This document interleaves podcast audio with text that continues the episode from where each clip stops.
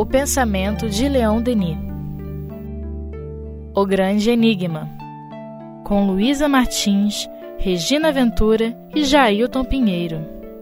Bom, amigos, nós vamos então continuar o estudo do livro O Grande Enigma no capítulo Solidariedade, Comunhão Universal. Então, dando continuidade à leitura, a vida do homem de bem é uma prece contínua uma comunhão perpétua com seus semelhantes e com Deus. Ele não precisa mais de palavras nem de formas exteriores para exprimir sua fé. Ela se exprime através de todos os seus atos e de todos os seus pensamentos. Ele respira, ele se movimenta sem esforço, numa atmosfera fluídica pura, cheio de ternura para com os infelizes, cheio de bem-querer para com toda a humanidade. Esta comunhão constante torna-se para ele uma necessidade, uma segunda natureza. É graças a ela que todos os espíritos eleitos se mantêm nas alturas sublimes da inspiração e do gênio. Eu achei interessante que, enquanto você lia, eu me lembrei, eu acho, se eu não me engano, de uma passagem do Evangelho segundo o Espiritismo, que fala da prece do dia, que é, é, aquele, é aquela prece natural, em função do, do seu próprio proceder, né? Então é muito do que Leon Denis está falando aqui. É, você às vezes, com as palavras, você não está necessariamente expressando os seus sentimentos, né?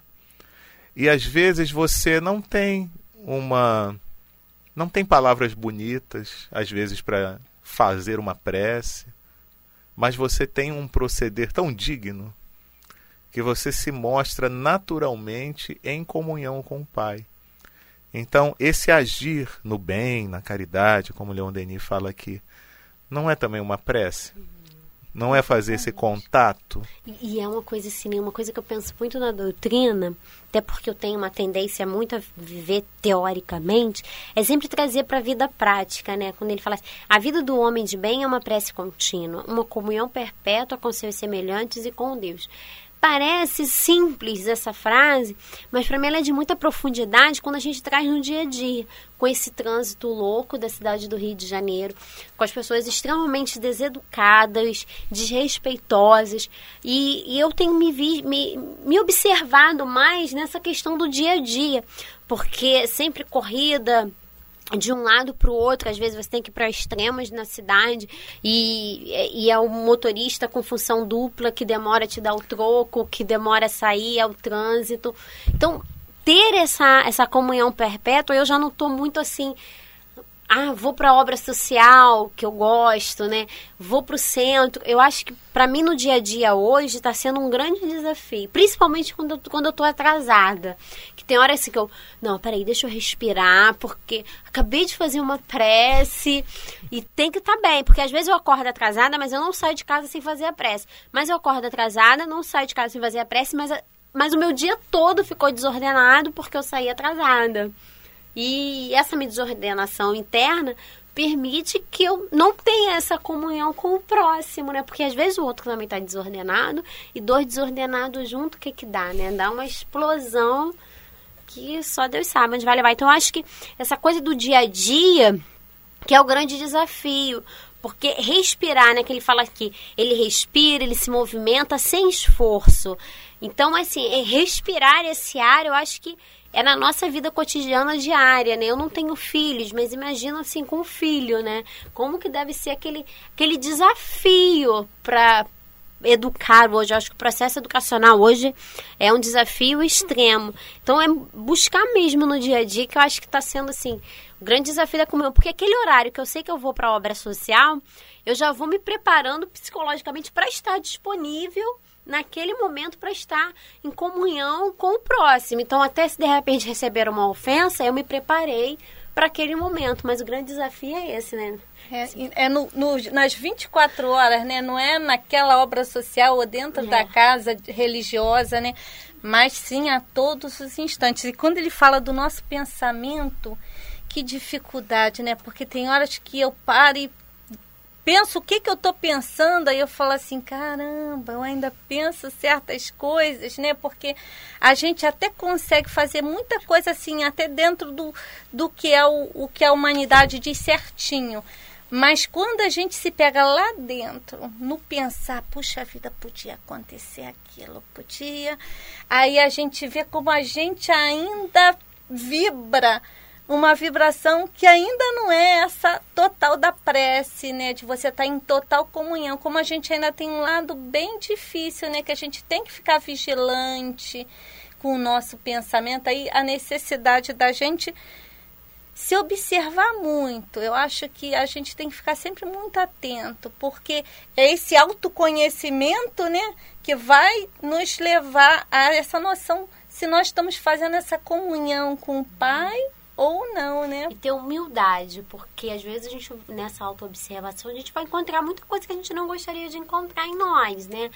E ter humildade para reconhecer, não, não se sentir culpado, né? Naquela coisa do auto-siliciar, que é uma tendência ainda muito arraigada na grande maioria de nós, ter humildade de se reconhecer com aquela fraqueza, com aquela dificuldade e reconhecer também que a gente tem as ferramentas para isso, né? Para uhum. poder trabalhar, burilar o nosso ser para fazer brilhar a nossa luz, é, né? Exato. Que é o que a gente aprende, o que a gente está buscando. A gente está querendo fazer a nossa luz brilhar. Então a gente tem que se conhecer e é um esforço, né? Você a gente por enquanto a gente domina a nossa impaciência, mas a gente conquistar a paciência, conquistar o amor, né?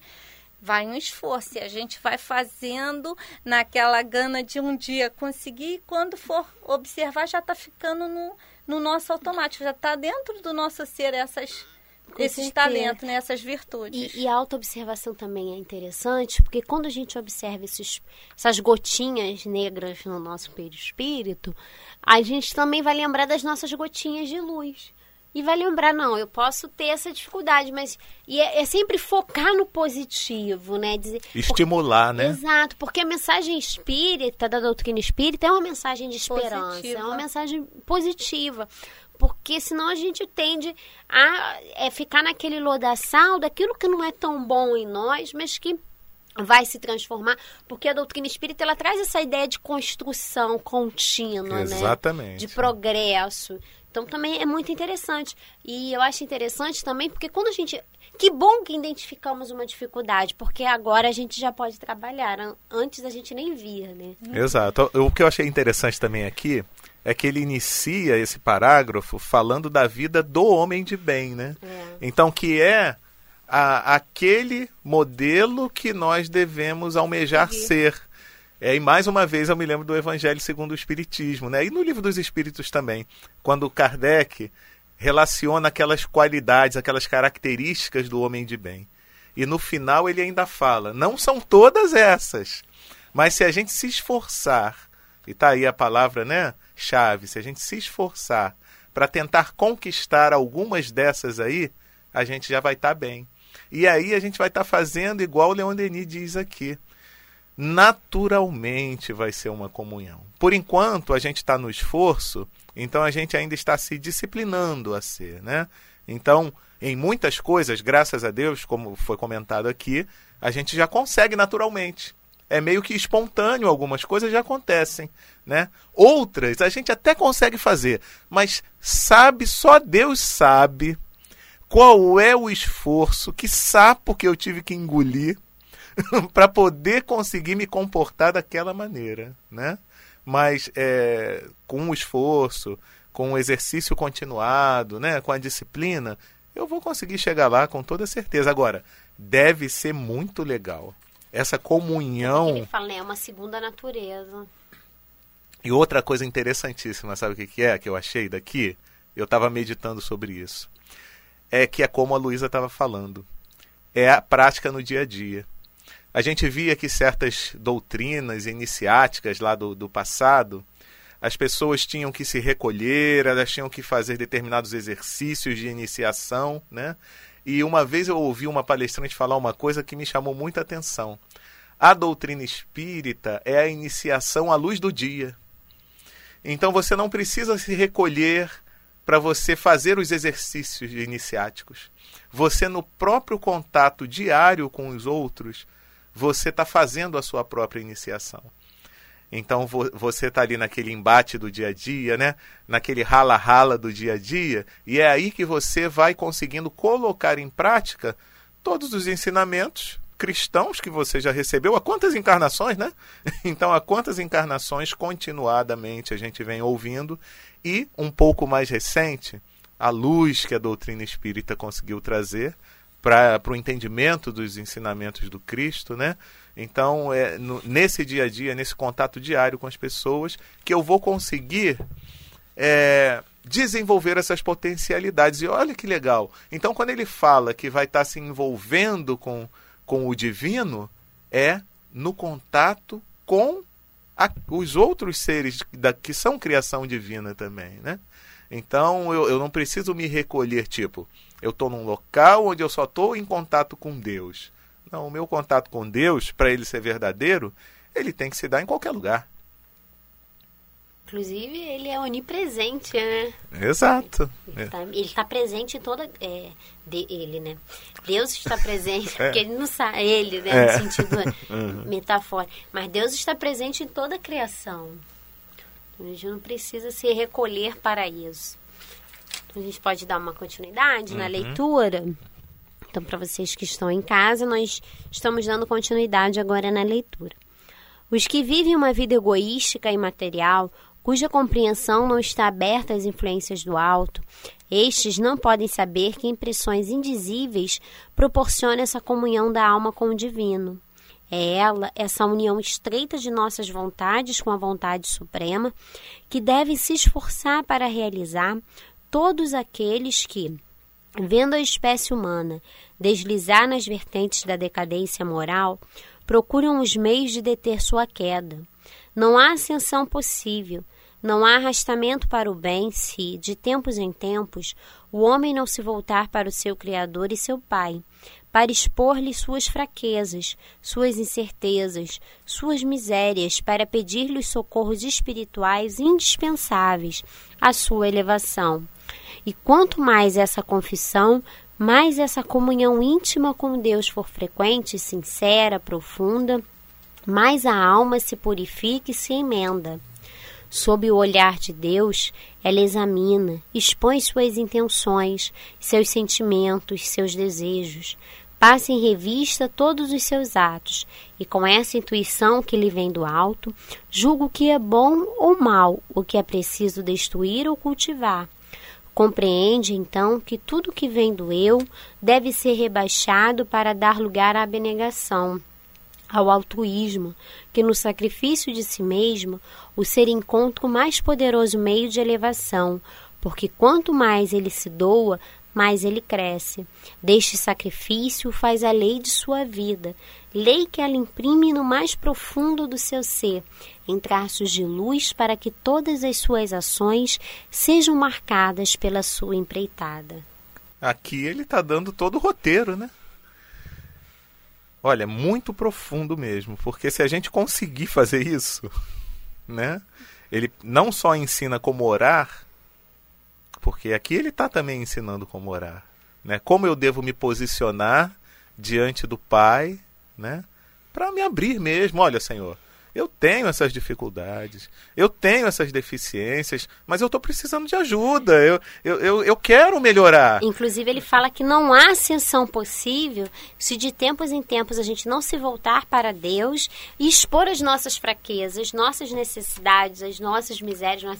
Isso é um reconhecimento de humildade nós, nosso diante de Deus, porque às, às vezes a gente pensa assim, poxa, mas Deus já não me conhece? Deus me criou, Deus me conhece de todos os passos do meu progresso do meu caminhar.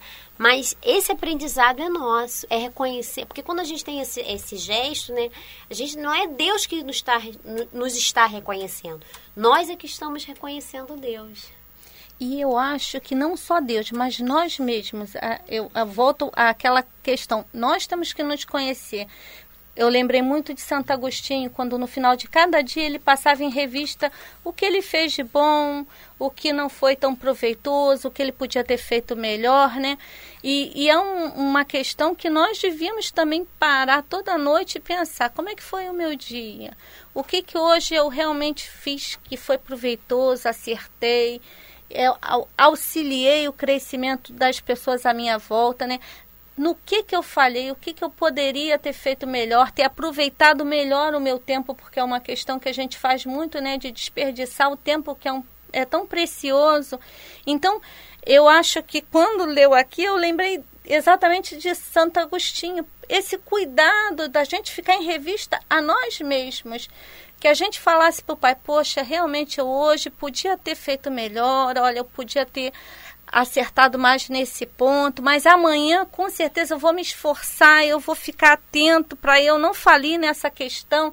E isso é importante a gente se autoavaliar e conversando com o pai, né, que a prece é uma conversa e mostrando, eu quero mudar, eu quero melhorar, eu quero ser uma pessoa melhor, né? Então foi o que você falou da humildade, né? Da gente se reconhecer sim, ainda com erros, com defeitos, mas buscando se melhorar e mostrando para o pai o esforço, né? A gente está no esforço. E é isso que, que mostra o homem de bem. As conquistas que ele já fez ou o esforço que ele usa a cada dia, né, para conseguir chegar a essa perfeição, né? Vale é, o esforço que a pessoa a cada dia faz para conseguir domar suas más tendências, suas dificuldades, suas imperfeições. Então, a gente tem que ficar muito atento. E ele fala da necessidade da prece, né? Quanto mais você faz a prece, mais você está em comunhão com essa espiritualidade superior que vai te elevar, que vai te fortalecer, que vai te amparar. Então, a gente realmente tem que mesmo no corre-corre, né? Eu digo por causa de mim, mesmo no corre-corre que a gente levanta desesperada Nossa e já vida deita, frenética. É, e já deita, né, tão nas últimas energias que às vezes a gente começa e quando vai ver já era, né? Mas que a gente possa fazer também como um, um morador de rua. Eu sempre escuto essa história no Leon Denis e gosto que ele era uma pessoa sem nenhum conhecimento, sem nada, mas ele todo dia entrava na igreja e falava: Pai, eu sou João, eu estou aqui. Então, ele não tinha palavras, mas ele tinha aquele sentimento de querer mostrar para o pai que ele lembrava dele, quanto ele era importante para ele. Então, ele levava a sua pessoa diante do pai. E é uma coisa simples, mas o sentimento é profundo. Então, que a gente possa, né, nesses instantes do corre-corre, lembrar: Senhor, protege-me, guarda-me, fortalece, me guia. São coisas tão rápidas e simples né, que a gente pode fazer e às vezes vai ser a nossa grande proteção, a nossa grande fortaleza para o dia e a gente esquece. Então, que a gente fique vigilante, como ele aqui fala, dessa importância dessa comunhão com o Pai, né? É, e tem uma, uma coisa também que é, eu sempre me lembro quando se fala em meditar, refletir sobre as coisas que nós fizemos durante o dia, né? É, quão, quão pouco tem sido os momentos em que nós reservamos para essas coisas. Então, a gente parece que a sociedade ela é, ela é muito indutora de certos comportamentos. Então, por ser uma sociedade um pouco mais materialista do que espiritualista, ela incentiva que nós ocupemos o nosso dia com todas as coisas, ou com muitas coisas que às vezes nem são úteis para nós. Então a gente ocupa demais o nosso tempo e não sobra tempo para quase nada. Para conversa com os familiares, para conversa com os amigos. Às vezes não, não ocupa o tempo com qualidade. Né? Exato. Uma coisa que é interessante, que é a vida de interior, permite o ócio criativo. Inclusive tem um livro com esse título, Ócio Criativo que fala no justamente disso, da importância do ócio para nossa produção criativa, mas não criativa de criação de algo material, mas de criativa do nosso intelectual, do nosso sentimento, do nosso conhecimento, apesar de ser um livro filosófico não espírita, mas é um, uma literatura que nos traz essa reflexão. Nem sempre o ócio é a inércia. O ócio, muitas das vezes, é a construção, é esse momento que você precisa para olhar, para observar, para saber aonde está a sua vida. E às vezes é aí que os nossos guias espirituais conseguem com que as informações sejam passadas através do nosso canal intuitivo. Uhum. Porque, como eu falei, na vida frenética, a gente não consegue ter tranquilidade, às vezes, para até mesmo é, receber um pensamento mais elevado, uma intuição de como deve ser. É, é, é a, a, gente até comenta né, que, graças a Deus, o, corpo do homem precisa de descanso e a gente precisa dormir. Mas me fez lembrar essa questão da vida frenética, uhum. às vezes sem a gente perceber, mas a gente está se colocando no centro da nossa vida e não Deus. Porque, igual o Leon Denis fala aqui, né? Que a gente precisa compreender que tudo que vem do nosso eu precisa ser rebaixado para dar lugar à abnegação. Exato. Então, é, quando a gente fica nessa vida frenética, a gente quer dar conta de tudo hum. e às vezes não é para a gente dar conta. Como se a gente fosse o centro do universo, Exato. né? Mas às vezes é. não é para dar conta. É. Né? Uma vez, a minha terapeuta, ela me trouxe esse, esse, esse feedback, esse questionamento. Ela, Luísa, mas não é para dar conta. Nem tudo é pra gente fazer, tem coisas que não é pra gente dar conta mesmo. E aí é que vai vir o grande aprendizado, aí que vai vir o grande salto do nosso conhecimento, da nossa vivência. Por que, que a gente tem que dar conta de tudo que nos é solicitado, né? É porque normalmente a, o pensamento que se tem é que essa é a única vida. Exato. Né? E a gente aprende que não dá mesmo tempo. Eu até brincando, mas que na realidade depois eu num momento de reflexão, eu, é, era uma realidade. A primeira vez que eu entrei na livraria do Centro Espírita Leão Denis, né, quem conhece sabe que é uma livraria grande, e como tem livro lá, né, eu parei e pensei assim: nossa, eu não vou conseguir nessa encarnação ler isso tudo. Entendeu? É. E na realidade, porque não é para eu ler isso é tudo em isso. uma vida só. Porque foi justamente nessa questão, né, eu ouvi esse feedback estudando para concurso público. Porque assim, logo que eu comecei a estudar, eu queria dar conta, em seis meses, de um planejamento de cinco anos. E ela falou, falou Luísa, você não, não é para dar conta, é para dar conta do que for possível. Faz um planejamento, porque com três anos você já vai estar tá dando conta dos cinco. Né? Porque é justamente isso, não, eu tenho que passar e tenho que passar agora. Não, e, e, é interessante, eu costumo dizer que estudar para concurso público está me trazendo um aprendizado muito grande. As pessoas às vezes até riem, porque ali eu estou praticando pela primeira vez tudo que a doutrina veio me ensinar: a paciência, a resignação, a compreensão do ritmo que deve ser a minha reencarnação e não o ritmo que tem que impor a ela. Porque tem coisas que tem, tem que ser assim. Eu estou vivendo esse momento. E eu acho muito interessante, porque você tem que dar conta do que é seu, mas chega uma hora que você tem que dizer, Deus, agora é com, com o Senhor, é com o Espírito. E a gente esquece disso que, que eu acho que você colocou muito bem, Jailton, da própria ajuda espiritual que está ali disponível para a gente e a gente não aproveita. Porque está tão assim frenética a nossa sintonia de pensamento, está tão distante e, e o nosso guia, o benfeitor, os amigos espirituais, tá ali, eu estou aqui, mas não ele posso... não me ouve.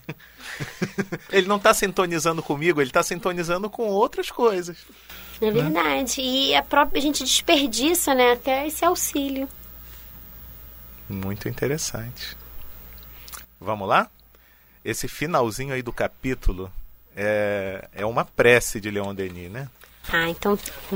É uma verdadeira prece. Já que é uma prece, então que a gente possa em nossos lares, né? Se for possível, ou em nosso trabalho, que a gente silencie um pouquinho para ouvir essa prece de Leon Denis, para ressoar nas células do nosso corpo físico e, e perispiritual. Vibrar mesmo. Né? Vibrarmos, né? De pé sobre a terra, meu sustentáculo, minha nutriz e minha mãe. Elevo meu olhar para o infinito, sinto-me envolvido na imensa comunhão da vida. Os eflúvios da alma universal penetram em mim e fazem vibrar meu pensamento e meu coração. Forças poderosas me sustentam, avivam em mim a existência. por toda parte, onde minha vista se estende, por toda parte, onde minha inteligência alcança. Vejo, distingo, contemplo a grande harmonia que rege os seres e, através de caminhos diversos, guia-os para um objetivo único e sublime. Por toda parte, vejo irradiar a bondade, o amor, a justiça. Ó oh, meu Deus, ó oh, meu Pai, fonte de toda a sabedoria e de todo o amor, Espírito Supremo cujo nome é luz, ofereço-te minhas louvações e minhas aspirações. Que elas subam a ti como perfume de flores, como os odores inebriantes dos bosques sobem para o céu. Ajuda-me a avançar no caminho sagrado do conhecimento, para uma compreensão mais elevada de tuas leis, a fim de que, se, de que se desenvolva em mim mais simpatia, mais amor pela grande família humana, pois sei que através do meu aperfeiçoamento moral, através da realização, da aplicação ativa em torno de mim e em proveito de todos, da caridade e da bondade, aproximar-me-ei de ti e merecerei conhecer-te melhor, comunicar-me mais intimamente contigo na grande harmonia dos seres e das coisas Ajuda-me a libertar-me da vida material, a compreender, a sentir o que é a vida superior, a vida infinita. Dissipa a escuridão que me envolve, deposita em minha alma uma centelha desse fogo divino que reaquece e abrasa os espíritos das esferas celestes. Que tua luz suave e com ela os sentimentos de concórdia e de paz se espalhem sobre todos os seres. Leon Denis. Olha, vocês perceberam como vai ser no futuro quando nós formos espíritos elevados? É esse o sentimento, gente. Por isso que a solidariedade é a comunhão universal. Exato. É, é, é a forma de nos unirmos numa só sintonia, numa só canção universal, é por meio do bem. Por isso que fora da caridade não há salvação, Exato. porque fora do amor não há salvação, para no sentido de estarmos uníssono com o Pai, né? E finalmente dizermos eu e o Pai somos um. Somos um porque você conseguiu entender verdadeiramente, é como ele fala aqui, né? É, entender verdadeiramente como é que são essas coisas, entender as leis. E a gente né? é capaz de dissipar a escuridão, como o Leon Denis fala. Com né? certeza. Tem um amigo meu que ele, ele fala, falou para mim uma vez uma coisa muito interessante. é, ele falou assim: Você já percebeu, Jailton, como é diferente quando você faz o bem para alguém, o sentimento de satisfação? é diferente de quando, por exemplo, você é, ganha um presente material. Você também fica feliz, você se for uma coisa que você estava querendo muito. Mas quando você participa de um trabalho de caridade, ou você faz alguma coisa para alguém que, que, que, que, que vai trazer algo em benefício do outro, você tem uma satisfação diferente. Interessante, você me fez lembrar do Grupo Teresa Dávila, que realiza o trabalho da distribuição de cestas de Natal para os moradores de rua, exatamente no dia 25 de dezembro. E é interessante porque eu observo que a cada ano aumenta o número de pessoas, né? E às vezes vai a pessoa sem a família e às vezes enfrenta até algumas dificuldades relacionais por conta porque é uma data, né, que de todos os tempos tradicionalmente a gente sempre passa com a família. Mas o que a gente sempre observa é que às vezes passa com a família entre aspas, que acorda meio-dia, uma hora, para como é que fala? É ressuscitação dos é, a sobra, tem? Eu esqueci o Não, nome. É enterro, enterro dos, dos ossos. Enterro dos ossos, pois é. E, e aí, interessante que há, dois natais passados, uma pessoa que tem, teve muita dificuldade de ir ao trabalho, mas ela sempre falava isso. Eu encontrei o meu Natal com Jesus. Eu descobri o que é o Natal no grupo Teresa Dávila. E acordando cedo, aquela coisa toda, porque vai dormir tarde, estando com a família. E sempre teve muita dificuldade de ir com relação à família, né? A nível relacional. E no, nesse Natal ela apareceu com a família inteira. E foi interessante que né, eu perguntei para ela, falei, conseguiu trazer a família? Ela, não, Luísa, eu nunca fiz um convite para eles. Eu levantei para me arrumar, Quando eu saí do banheiro, já tinha dois arrumados e não, hoje nós vamos com você. Eu quero saber o que, que tem de tão bom lá. Porque que faz você ir todo Natal e estar tá lá. Isso foi na primeira vez que eles foram. Aí na segunda vez eles voltaram. Aí eu virei e falei assim: ah, eles voltaram, né? Luiz, agora, se eu não vier, eles vão vir. Porque eles descobriram que eles que ganharam muito. E é interessante que teve isso, né? Na hora da distribuição da cesta, a mãe dela virou e falou: Poxa, eu dei. Uma, eu, nada do que estava na cesta ali eu contribuí. Na primeira vez que a mãe foi, foi como visitante, né? E eu estava dando uma coisa que não era minha, mas eu recebi o melhor abraço do mundo. E a mãe dela estava passando por um processo depressivo sério, né? E depois dali começou a se envolver com outras questões. E eu achei muito interessante o comentário dela, que ela falou assim: "Eu não dei nada e eu recebi tanto". E, e, eu acho que é isso que, que, é o bem, né? Que é essa solidariedade, essa comunhão universal. Porque às vezes é, é, tem uma mensagem de Antônio de Aquino, não lembro em qual livrinho tá, se tá no volume 1 ou volume 2. Que ele tem uma mensagem que essa mensagem me toca profundamente. Toda vez que eu a leio, eu me emociono muito. Que ele fala com relação até ao trabalho da obra social Antônio de Aquino, que é a obra social do Centro Espírita Leão Denis, né? Para os irmãos que estão em casa, só para se localizar. E, e, lá Antônio de Aquino fala que se nós que estamos ali como voluntários não somos os grandes miseráveis materiais, somos talvez os grandes miseráveis morais.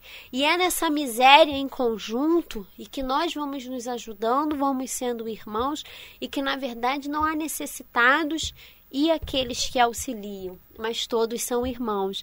E eu acho isso fantástico e tem a ver com o estudo, né? Uhum. Essa comunhão universal, na verdade, uns vão ter uma necessidade X, outros uma necessidade Y. O Antônio já aqui não fala. E é justamente nessa convivência interrelacional que a gente vai tendo essa comunhão e um vai ajudando o outro, né, na sua necessidade. E daí nós somos irmãos, não somos necessitados, somos, na verdade, irmãos porque estamos nessa troca uns com os outros. E eu li uma frase que foi dita por Pedro e eu fiquei assim encantada, que é a grande verdade que a gente tem que ter. Ele falava: Eu não tenho prata nem ouro, mas o que tenho, isso te dou.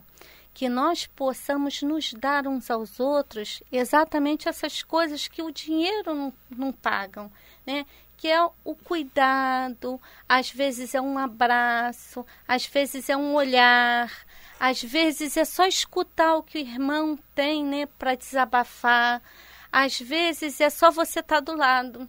Então, o importante é a gente ter esse cuidado com o nosso próximo, né? Dar aquilo que não, não tem preço, não tem valor. Não precisa ter bens materiais para a gente realmente demonstrar como o outro é importante para a gente. Que a gente tem esse cuidado de Pedro quando falou isso, que aquilo que ele tinha, realmente ele ia dar à, à pessoa que estava próxima dele, né? Que era os valores morais, que era esse sentimento que o Cristo ensinou a ele. Brilha a vossa luz, né? Essa que é a grande essência quando a gente. Por isso que fazer o bem é tão salutar, né? Às vezes as pessoas não entendem. Ah, você vai fazer um plantão no CVV de madrugada. Você vai, poxa, seu domingo, você vai para a obra social, lá tem os médicos, né? Que, poxa, às vezes tem os consultórios. Às vezes as pessoas falam, poxa, você, vai, você já trabalha de segunda a sábado, trabalha tanto, você ainda vai domingo para a obra social. E, e, é porque não tem como mensurar isso que a nossa irmã falou. Não, não tem, não tem. É algo assim que eu, por isso que eu gosto muito do espírito Erástico quando ele fala no, no, livro dos médios, né? A linguagem do corpo físico, a linguagem de nós encarnados, ainda é muito limitada para descrevermos os sentimentos, os pensamentos sublimes. E as palavras finais, eu acho que pode ser assim, que a gente possa se ajudar e se dar um grande presente, faça o bem. Que vamos viver, vamos fazer o bem, mesmo interessadamente, buscando o nosso melhor, porque no início é assim mesmo, a gente vai pelo dever, vai porque a doutrina nos orienta a ser o melhor, mas chega um dia porque a gente de repente não possa ir por alguma eventualidade, aí a gente começa a sentir falta, aí a gente vê assim, olha, já está me conquistando, já, já faz parte de mim. Então que a gente possa se dar como presente essa oportunidade, se isentando, como nosso querido codificador fala ainda no início do livro dos médios, do espírito de preconceito, com as ideias preconcebidas, se abra, irmãos, para uma oportunidade, seja ela qual for, de uma obra no bem, de um trabalho. Tem tantos hoje, e o Brasil é um país né, que hoje até tem grande destaque no mundo. Uma das questões é o trabalho voluntário, né? Essa coisa nossa de nos despojar. Então que a gente possa pelo menos se dar a essa oportunidade, que aí vocês tirem as próprias conclusões. Porque eu não vou falar não, porque aí eu vou estar dando a dica, né? Então é melhor a gente descobrir por si só e, e com certeza a gente vai descobrir uma linda história de amor na nossa convivência com o próximo. Com certeza. E conseguimos então terminar esse capítulo, né? Foram sete semanas, se eu não me engano, para vocês verem como o capítulo é rico. É. E na próxima semana a gente entra no capítulo 4, As Harmonias do Espaço. Esse capítulo é é lindo demais. Na verdade, o livro inteiro, né, O Grande Enigma, acho que é um livro para a gente ter na bolsa para onde nós formos. É isso aí. Então, até a próxima. Até a próxima, que Deus abençoe. E lembre-se, deem-se uma oportunidade de serem felizes, deem-se a oportunidade de conhecer o trabalho no bem.